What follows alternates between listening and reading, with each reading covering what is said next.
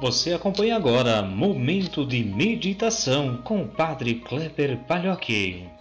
Olá, meu irmão, minha irmã, paz e bem.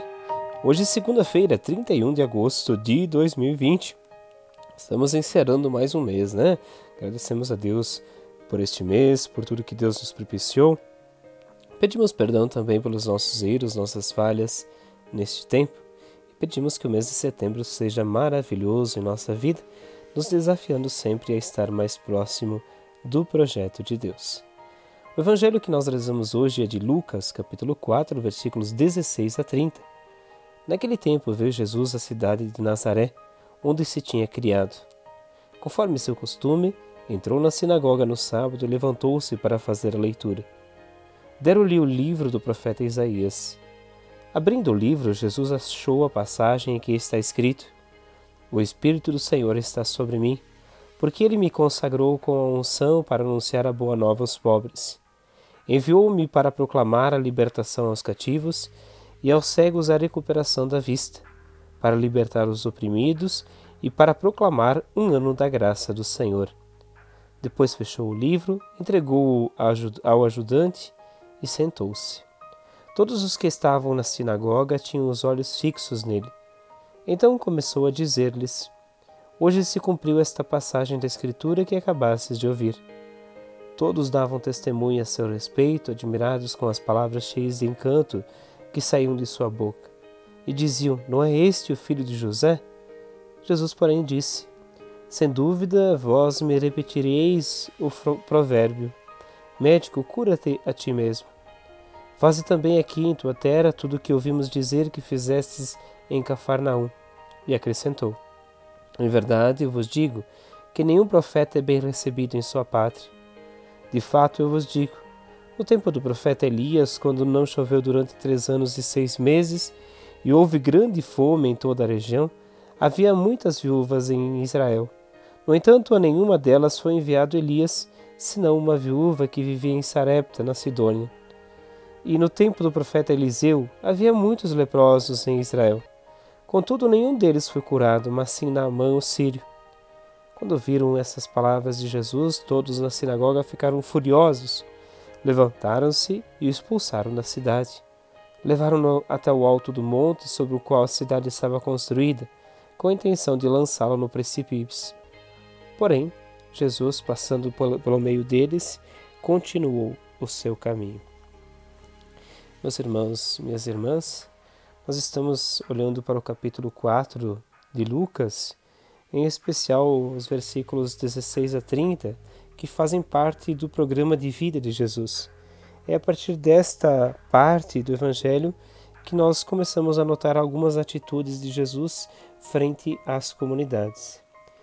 A primeira ação de Jesus é esta opção pela libertação aos oprimidos e marginalizados é, na, na cena que nós vemos, como qualquer israelita, Jesus, adulto, frequenta a sinagoga aos sábados, quando se fazia então as orações, leituras seguidas também de comentários, em geral ligado ao Pentateuco ou os cinco primeiros livros que nós temos na Bíblia, e também aos profetas.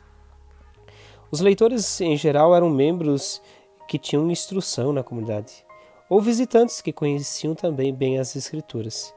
Jesus então toma esta passagem é, do profeta Isaías, do capítulo 61, misturando com também o capítulo 35 e 58, então do próprio livro de Isaías, e faz esta leitura. Esta passagem ela procura explicar o sentido da palavra e da ação de Jesus.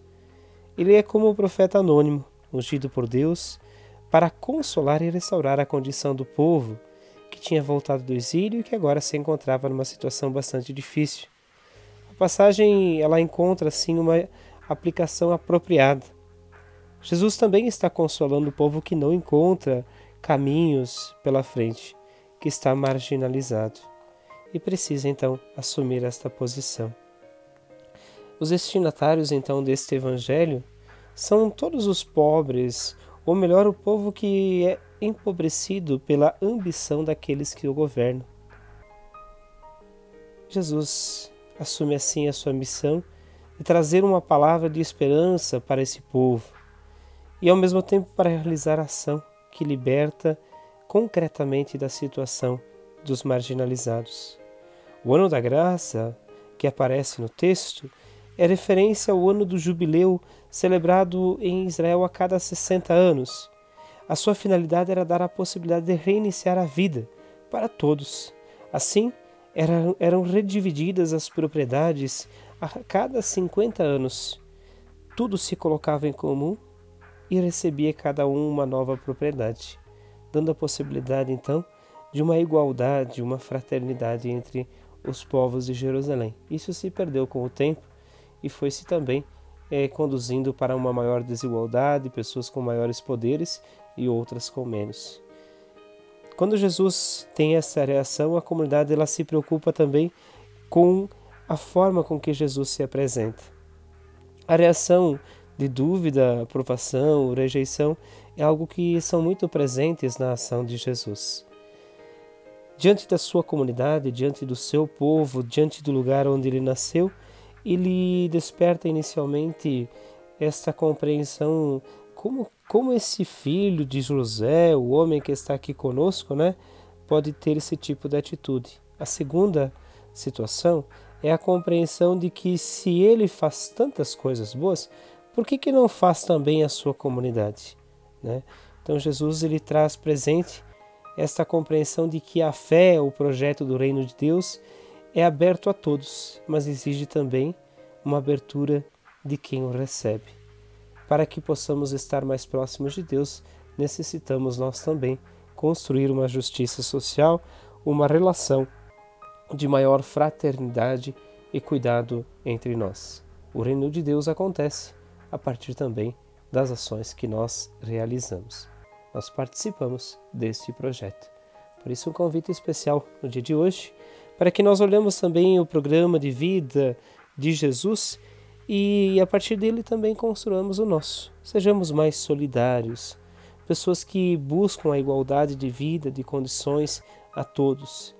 É, terminando com preconceitos, é, com individualismos, com egoísmos e construindo um mundo, um mundo melhor. Peçamos a bênção de Deus neste dia, Ele que é Pai, Filho e Espírito Santo. Amém. Um grande abraço, um ótimo dia. Nós nos encontramos amanhã.